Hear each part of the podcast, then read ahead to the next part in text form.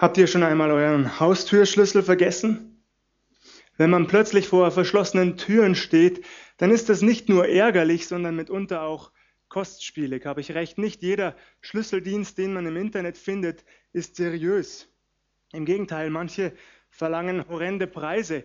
Ich habe einmal gehört, in einem solchen Fall solle man sich am besten immer zuerst an die Polizei wenden, denn von der bekommt man in der Regel die Kontaktdaten ernstzunehmender Firmen. Aber das nur ein kleiner praktischer Tipp am Rande. Oder aber man steigt auf eine Tür mit Fingerabdruck um. Dann benötigt man überhaupt keinen Schlüssel mehr. Und ich behaupte, einen Finger verliert man nicht so leicht, nicht wahr? Nun, genug davon. Auch heute Morgen wollen wir jedenfalls auf Gottes lebendiges Wort hören und es wird um eine Tür gehen. Nicht nur, aber zuerst. In Johannes 10 ab Vers 7 sagt unser Herr Jesus, da sprach Jesus wieder, wahrlich, wahrlich, ich sage euch, ich bin die Tür zu den Schafen. Ich bin die Tür zu den Schafen. Alle, die vor mir gekommen sind, die sind Diebe und Räuber, aber die Schafe haben ihnen nicht gehorcht. Ich bin die Tür. Wenn jemand durch mich hineingeht, wird er selig werden und wird ein- und ausgehen und Weide finden. Ein Dieb kommt nur, um zu stehlen, zu schlachten und umzubringen. Ich bin gekommen, damit sie das Leben haben und volle Genüge. Und ab Vers 11, ich bin der gute Hirte. Der gute Hirte lässt sein Leben für die Schafe. Der Mietling, der nicht Hirte ist, dem die Schafe nicht gehören, sieht den Wolf kommen und verlässt die Schafe und flieht. Und der Wolf stürzt sich auf die Schafe und zerstreut sie, denn er ist ein Mietling und kümmert sich nicht um die Schafe. Jesus vergleicht sich zunächst mit einer Tür. Er ist die Tür in den Schafstall. Er ist diese Tür. Und er fügt sofort an, alle vor ihm waren Diebe und Räuber. Bevor wir diese Formulierung missverstehen, mit alle meint Jesus nicht alle. Ich möchte euch nicht verwirren, also erkläre ich es. Unzählige Propheten bis hin zu Johannes dem Täufer haben eindeutig auf Jesus Christus als den Messias und den Retter der Welt hingewiesen. Diese Männer sind also von Jesu Urteil ausgenommen. Sie fallen nicht unter dieses Urteil Jesu, denn sie redeten im Geiste Christi. Mit Maleachi, der letzte Prophet im Alten Testament, verstummt die Prophetie. Die Schriftgelehrten und Pharisäer werden daraufhin sozusagen zu den alleinigen geistlichen Leitern Israels. Und eben sie attackiert Jesus hier. Die Anführer und geistlichen Oberhäupter des Volkes, die nicht durch die Tür hineingegangen sind, die nicht durch Jesus in den Schafstall eingetreten sind, die sozusagen nicht von oben autorisiert wurden, sondern eigenmächtig und aus Eigennutz leiten.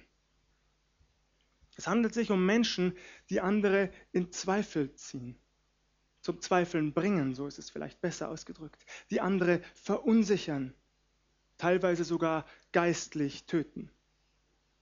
Bereits einige der Propheten des Alten Testaments gehen mit diesen falschen und egoistischen Hirten sehr hart ins Gericht.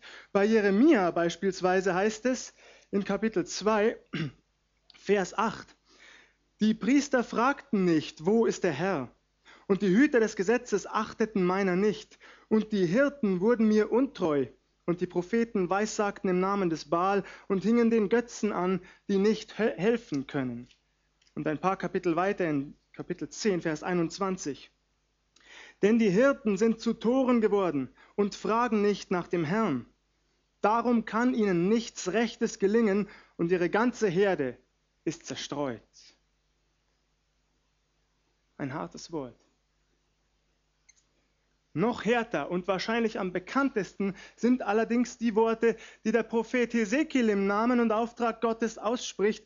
Und ich habe mich bewusst dazu entschieden, euch heute Morgen eine etwas längere Passage aus diesem Buch vorzulesen. Bei Hesekiel in Kapitel 34 lesen wir ab Vers 1.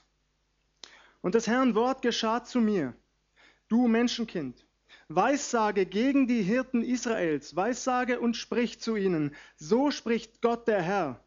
Wehe den Hirten Israels, die sich selbst weiden. Sollen die Hirten nicht die Herde weiden? Aber ihr esst das Fett und kleidet euch mit der Wolle und schlachtet das Gemästete. Aber die Schafe wollt ihr nicht weiden. Das Schwache stärkt ihr nicht und das Kranke heilt ihr nicht. Das Verwundete verbindet ihr nicht. Das Verirrte holt ihr nicht zurück und das Verlorene sucht ihr nicht. Das Starke aber tretet ihr nieder mit Gewalt. Und meine Schafe sind zerstreut, weil sie keinen Hirten haben und sind allen wilden Tieren zum Fraß geworden und zerstreut. Sie irren umher auf allen Bergen und auf allen hohen Hügeln und sind über das ganze Land zerstreut und niemand ist da, der nach ihnen fragt oder sie sucht. Darum hört ihr Hirten des Herrn Wort.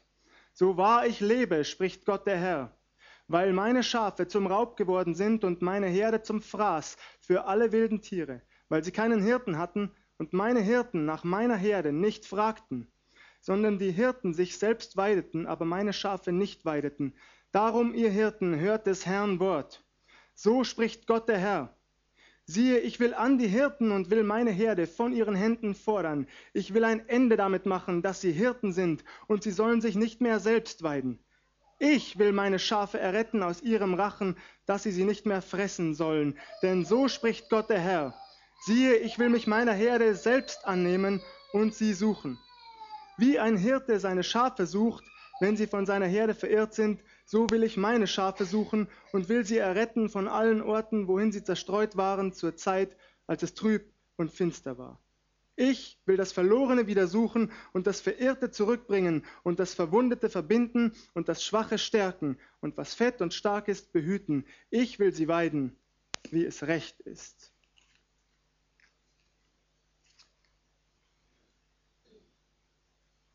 Sehr aussagekräftig, sehr deutlich.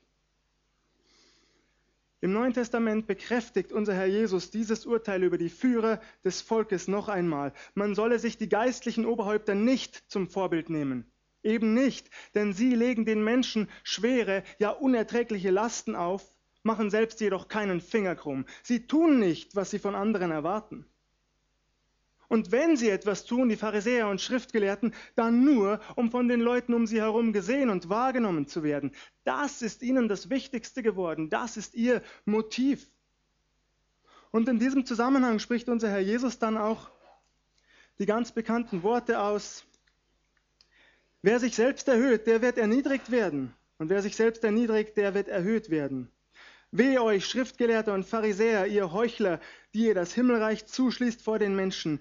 Ihr geht nicht hinein, und die hinein wollen, lasst ihr nicht hineingehen. Die Pharisäer und Schriftgelehrten waren so egoistisch geworden, dass sie keinesfalls die Tür sein konnten. Nicht einmal hingewiesen haben sie auf diese Tür, sondern sie eher vor anderen verschlossen. Sie haben den Menschen keine Hoffnung geschenkt. Sie haben ihnen Hoffnung geraubt. Vielleicht erinnert sich der ein oder andere hier, früher gab es Fernsehsendungen wie Geh aufs Ganze. Dabei konnten die Kandidaten zwischen verschiedenen Umschlägen und Türen oder Toren wählen. Erinnert ihr euch? Und unterschiedlich hohe Gewinne erzielen. Ich habe das sehr gerne angesehen. Wenn sie sich jedoch verzockten, dann blieb am Ende nur ein Trostpreis übrig, der Zonk diese graurote Ratte oder was immer es war. Bei Jesus ist es nicht so wie in diesem Spiel. Wie gesagt, wenn du dabei eine falsche Wahl getroffen hast oder hattest, dann blieb dir immer noch der blaue Umschlag oder Tor 3. Bei Jesus nicht. Bei Jesus nicht. Am Ende gibt es bei ihm nicht einmal einen Trostpreis. Nein, wir haben nicht die Wahl zwischen unterschiedlichen Umschlägen oder unterschiedlichen Türen. Jesus sagt es hier ganz klar und das gilt. Nur er allein ist die Tür in den Schafstall und niemand sonst. Auch das Motto dabei zu sein ist alles, zählt nicht ihr Lieben, nur dabei zu sein, sozusagen ein Leben lang im großen Strom mitzuschwimmen oder formell auf einer Liste im Pfarramt zu stehen, ein Name im PC oder eine Akte im Schrank zu sein, das reicht einfach nicht. Es reicht nicht. Jeder Mensch muss eine Herzensentscheidung treffen für Jesus Christus. Alles andere ist zu wenig. Der Herr allein ist der einzige Zugang in den Schafstall. Er ist die einzige Tür in die Ewigkeit für jeden, für dich und mich. Nur er. Und wer nicht durch diese Tür geht, ist ein Dieb oder ein Räuber. Er kann theologisch noch so gebildet sein, noch so belesen, noch so eloquent, also beredet. Wenn eigennützige Motive sein Denken und sein Handeln bestimmen, dann ist er ein Dieb und ein Räuber. Das sagt Jesus ganz klar. Er ist damit den Pharisäern und Schriftgelehrten ganz gleich. Und das gilt auch bis heute. Bis heute dienen Menschen im Reich Gottes aus den falschen Motiven heraus. Tatsächlich auch Pastoren tun das. Menschen, die als Hirten berufen wurden, denen geht es nur um ihr Ansehen, ihren guten Ruf. Auch sie wollen nur gesehen und wahrgenommen, beachtet werden. Für das gelobt oder gefeiert werden, was sie tun. Missversteht mich bitte nicht. Natürlich ist es schön, Lob zu erhalten für eine gelungene Predigt. Aber was, wenn es einmal ausbleibt? Stelle ich dann etwa alles in Frage? Den Dienst, den mir der Herr übertragen hat? Ich bin mir ziemlich sicher, dass die Propheten des Alten Testaments für ihre klare Botschaft kaum Lob erhalten haben. Ich glaube, dass der Applaus ziemlich verhalten ausgefallen ist. Diese Männer Gottes wurden wohl eher verspottet und ausgelacht als gefeiert. Diese Männer Gottes wurden eher ausgepfiffen und gedemütigt als bewundert. Was glaubt ihr? Weshalb diene ich meinem Herrn? Das ist eine Frage, die sich mir an dieser Stelle aufgedrängt hat und die sich natürlich insbesondere Hauptamtliche immer wieder stellen sollten. Und es ist eine unheimliche Tatsache, liebe Geschwister, es ist eine unheimliche Tatsache, dass man selbst in der Gemeinde Jesu Christi ein Leben lang voller Tatendrang dienen und arbeiten, sich selbstbewusst als Hirte und Leiter fühlen kann und doch in Wahrheit nichts anderes ist als ein Räuber und ein Dieb. Fehlgeleitet von falschen Motiven, denn daran entscheidet sich, wer durch die Tür eingegangen ist.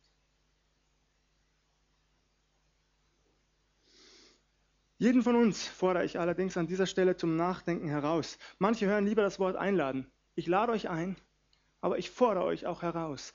Denkt einmal selbst darüber nach, ganz konkret, wo auch immer du dich einbringst im Reich Gottes, wo auch immer du dienst, weshalb tust du es?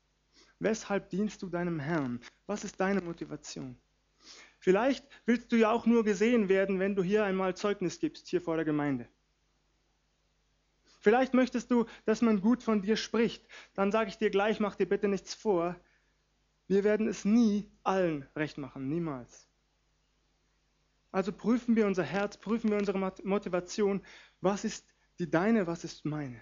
Und ich bitte uns von ganzem Herzen, jeden hier, so wie wir hier sitzen oder stehen in meinem Fall, dienen wir unserem Herrn um seiner selbst willen und nicht um der Anerkennung von Menschen willen. Um seiner selbst willen und niemals um der Anerkennung von Menschen willen.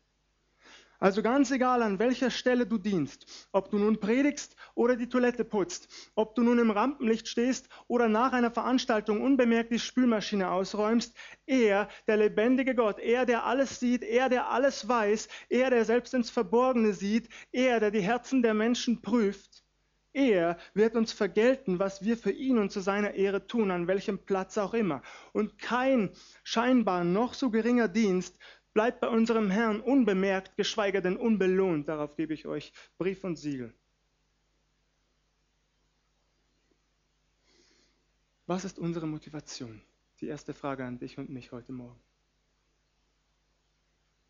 Neben den Räubern und Dieben gibt es allerdings weitere Bedrohungen für die Schafe.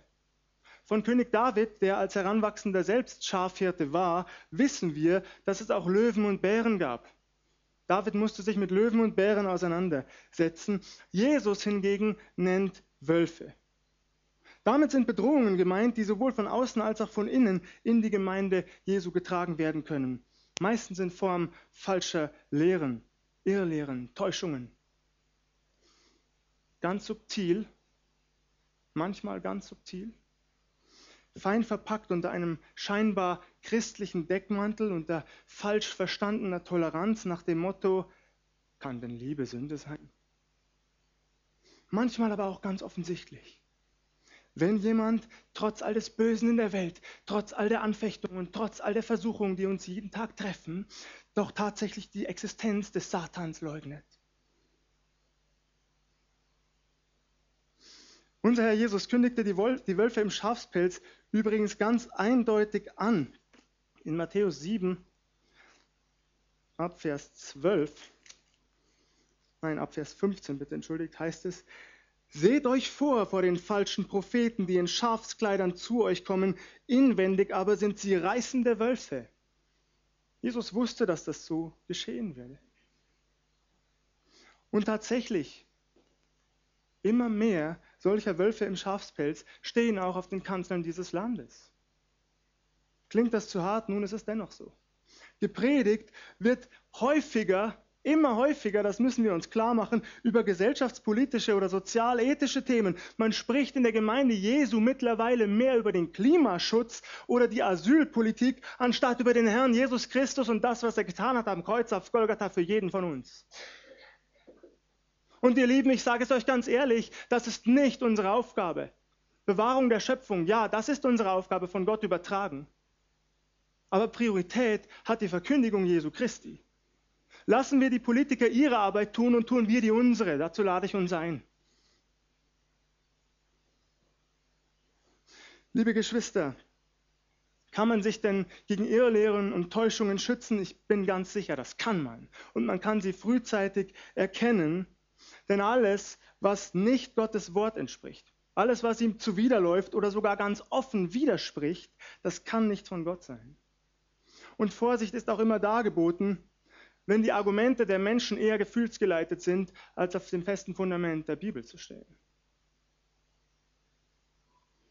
Im Zusammenhang mit den Wölfen erwähnt Jesus eine weitere spannende interessante Gefahr für die Herde, nämlich die sogenannten Mietlinge.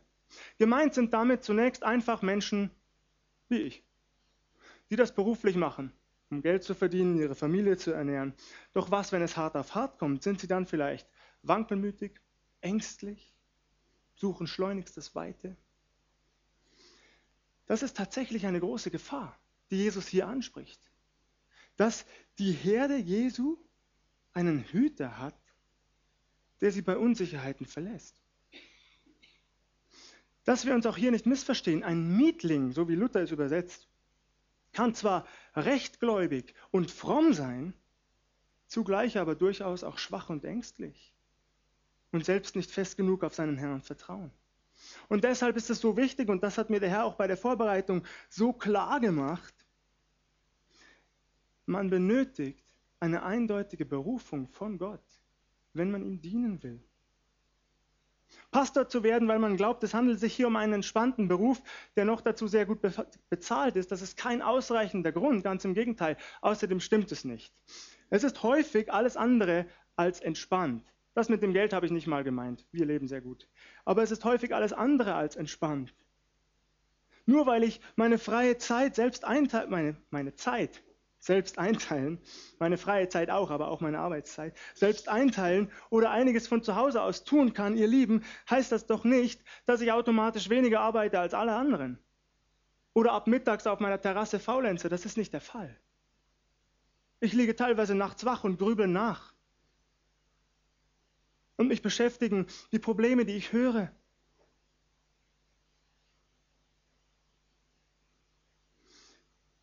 Ihr Lieben, die geistliche Verantwortung ist enorm hoch.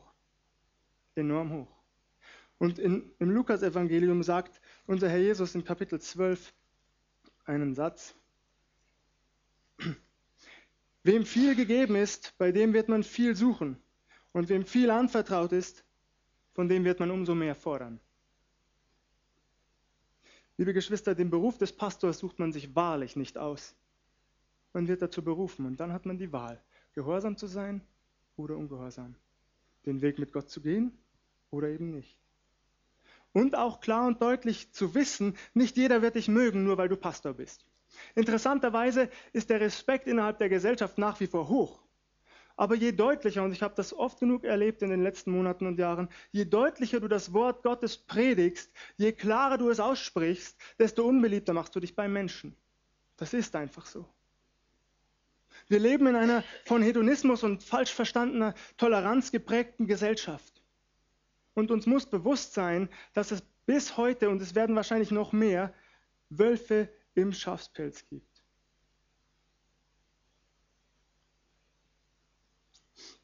Ich lese uns noch einige Verse aus Johannes 10 ab Vers 14. Ich bin der gute Hirte und kenne die meinen und die meinen kennen mich. Wie mich mein Vater kennt und ich kenne den Vater. Und ich lasse mein Leben für die Schafe. Und ich habe noch andere Schafe, die sind nicht aus diesem Stall. Auch sie muss ich herführen und sie werden meine Stimme hören und es wird eine Herde und ein Hirte werden. Darum liebt mich der Vater, weil ich mein Leben lasse, auf das ich es wieder empfange. Niemand nimmt es von mir, sondern ich selber lasse es. Ich habe Macht, es zu lassen und habe Macht, es wieder zu empfangen. Dies Gebot habe ich empfangen von meinem Vater. Wie schön, dass Jesus jetzt noch von anderen Schafen spricht, die nicht aus diesem Stall sind, also nicht aus dem Stall Israel, sondern die herzukommen werden aus allen Völkern und Nationen. Diese Schafe meint Jesus, die er sammeln wird aus den Heiden, wie man so sagt, die das Evangelium hören, die die Stimme des guten Hirten wahrnehmen werden, die ihm umkehren und ihm nachfolgen. Und ich fand das so wunderbar oder finde diesen Satz immer wieder so wunderbar, wenn ich ihn lese, dass wir nicht nur eine Herde aus geklonten Schafen namens Dolly sind, sondern Unterschiede in dieser Herde existieren. Es gibt kleine, große, dicke, dünne, gesprenkelte oder einfarbige, junge, alte, mit dickem Fell oder dünnem. Manche, die sind auf Diät, andere, die scheinen den ganzen Tag zu fressen. Und das ist gut und von Gott genauso gewollt, dass es Unterschiede gibt in der Herde, die er sammelt. Vielleicht ist hier einer und der denkt sich jetzt, wie schade, dass wir weder gezüchtet noch geklont werden können, denn dann gäbe es nur noch gute, fromme Baptisten. Richtige Christen eben, nicht wahr? keine Charismatiker mehr, keine Methodisten, keine Adventisten, keine Lutheraner und erst recht keine Katholiken. Wer so denkt, ihr Lieben, ich sage es frei heraus und ganz deutlich, der begibt sich auf dünnes, dünnes Eis. Und zwar in mehrfacher Hinsicht. Das Entscheidende am Bild der Herde ist nämlich nicht und niemals die Herde an sich selbst sondern dass Jesus Christus der gute Hirte ist, der alle, alle seine Schafe beim Namen kennt. Jedes einzelne, dich und mich und alle, die hier außen noch um uns herum wohnen, die andere Kirchen besuchen. Jesus kennt sie alle. Und das bedeutet im Umkehrschluss, nicht wir hier entscheiden darüber, wer zur Herde dazugehört und wer nicht. Weder du noch ich entscheidet das. Natürlich fallen uns Beispiele aus den eigenen Reihen ein. Klar, Bruder XY, der versäumt meistens die Gottesdienste und wenn er mal da ist, dann wirft er nur Hemdknöpfe in die Kollekte, der alte Geizkragen. Ja? Und nicht zu vergessen, Schwester sowieso, die ist das schwärzeste Schaf überhaupt. Die macht sich bei jedem Gemeindefest als erster ein Bier auf und wir wissen alle, bei einem bleibt es meistens nicht. Ja, bei Schwester sowieso, da ist der Himmel mittlerweile mehr als unsicher geworden. Um aus unserer Sicht ein schwarzes Schaf zu sein, da muss man nicht mal zwangsläufig Katholik sein, witzig, nicht wahr? Aber ich habe eher den Eindruck, dass es so ist. Alle, die keine Baptisten sind oder nicht wenigstens einer Freikirche angehören, die stempeln wir ab und grenzen wir aus. Wir vermeiden Treffen mit ihnen, denn sie sind bestenfalls Christen zweiter Klasse für uns. Ökumenische Zusammenarbeit kommt schon gar nicht in Frage. Manchmal kriegen wir gar nicht genug vom Gerede über den anderen, stimmt's? Wisst ihr, was mich traurig macht? Dass wir über Menschen und über deren Glauben häufig nur anhand ihrer Konfessionszugehörigkeit urteilen. Ist uns das eigentlich klar? Menschen, von denen wir nichts weiter wissen als ihre Konfession, dass sie katholisch sind oder evangelisch, denen sprechen wir pauschal ihren Glauben ab. Ihr Lieben, nicht nur traurig ist das, es ist anmaßend und arrogant. Dieses Recht ist uns nicht gegeben. Dieses Recht hat niemand von uns. Der Herr Jesus kennt seine Schafe. Er kennt sie. Und deshalb sage ich es ganz klar, wenn ein Mensch an Jesus Christus glaubt, wenn ein Mensch Jesus Christus sein Herz, sein Leben übergeben hat, wenn er Jesus als Herrn und Erlöser in sein Leben aufgenommen hat, dann ist mir dieser Mensch Bruder oder Schwester in meinem Herrn Jesus Christus und das gilt. Und dann ist mir völlig gleich, ob er sich katholisch nennt, oder evangelisch oder Adventist ist oder Methodist oder was auch immer. Wenn für einen Menschen das Wort Gottes Grundlage seines Lebens ist und eine persönliche Beziehung zu Jesus hat, dann ist er mir Bruder und Schwester im Herrn. Eines betone ich allerdings ebenso.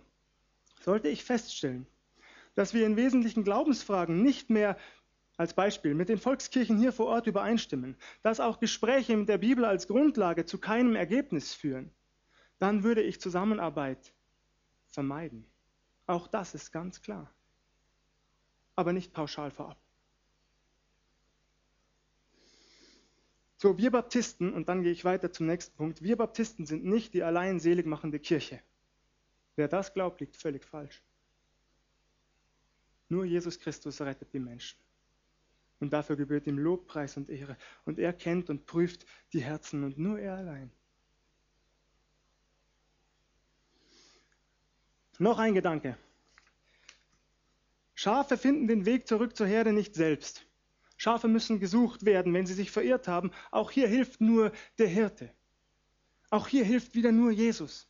Vielleicht bist du heute hier und du merkst, ja, ich habe mich ein Stück weit entfernt von der Herde und ich finde im Moment nicht zurück. Sei sicher, Jesus sucht dich. Er geht dir nach. Er ist dir nah. Habt ihr euch schon einmal gefragt, warum Jesus uns eigentlich mit Schafen vergleicht? Das fand ich spannend. Und ich habe versucht, eine Antwort zu geben, weil diese Tiere nämlich Vertrauen haben zu ihrem Hirten, zu dem Menschen, den sie kennen. Sie kennen seine Stimme, wenn sie sie hören.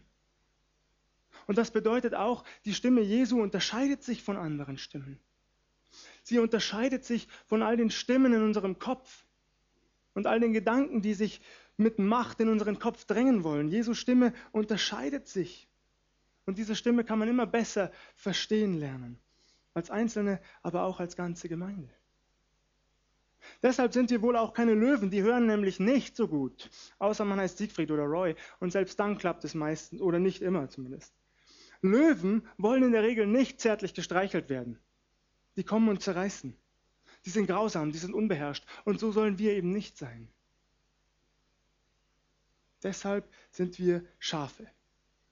Nicht so mutig wie Löwen, aber dafür auch nicht so grausam. Zumindest habe ich noch kein Schaf mit blutverschmierter Schnauze gesehen, ihr? Also ich nicht jedenfalls. Schafe sind außerdem recht neugierig. Man muss sie locken, aber sie kommen. Und das dürfen auch wir sein und bleiben. Nicht unbedingt in Bezug auf das Privatleben anderer Menschen, aber in Bezug auf die Bibel, auf Gottes lebendiges Wort. Wir dürfen neugierig sein und bleiben, immer mehr entdecken. Was, Herr, was hast du mir zu sagen? Ich will immer mehr verstehen, immer mehr Weisheit und Erkenntnis. Bleiben wir neugierig. Ich versuche das mal in drei kurze praktische Tipps zum Abschluss zusammenzufassen, was wir tun können.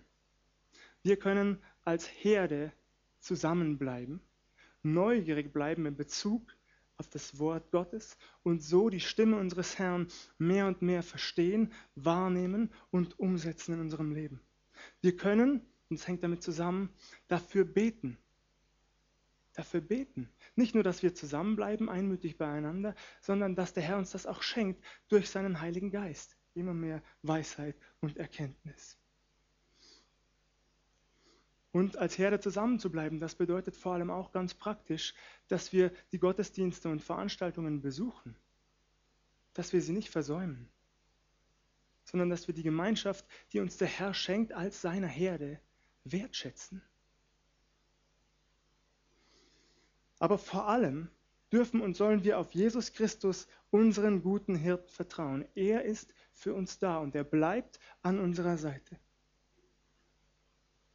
Und jetzt frage ich ganz direkt zum Abschluss. Gehörst du schon zur Herde Jesu Christi?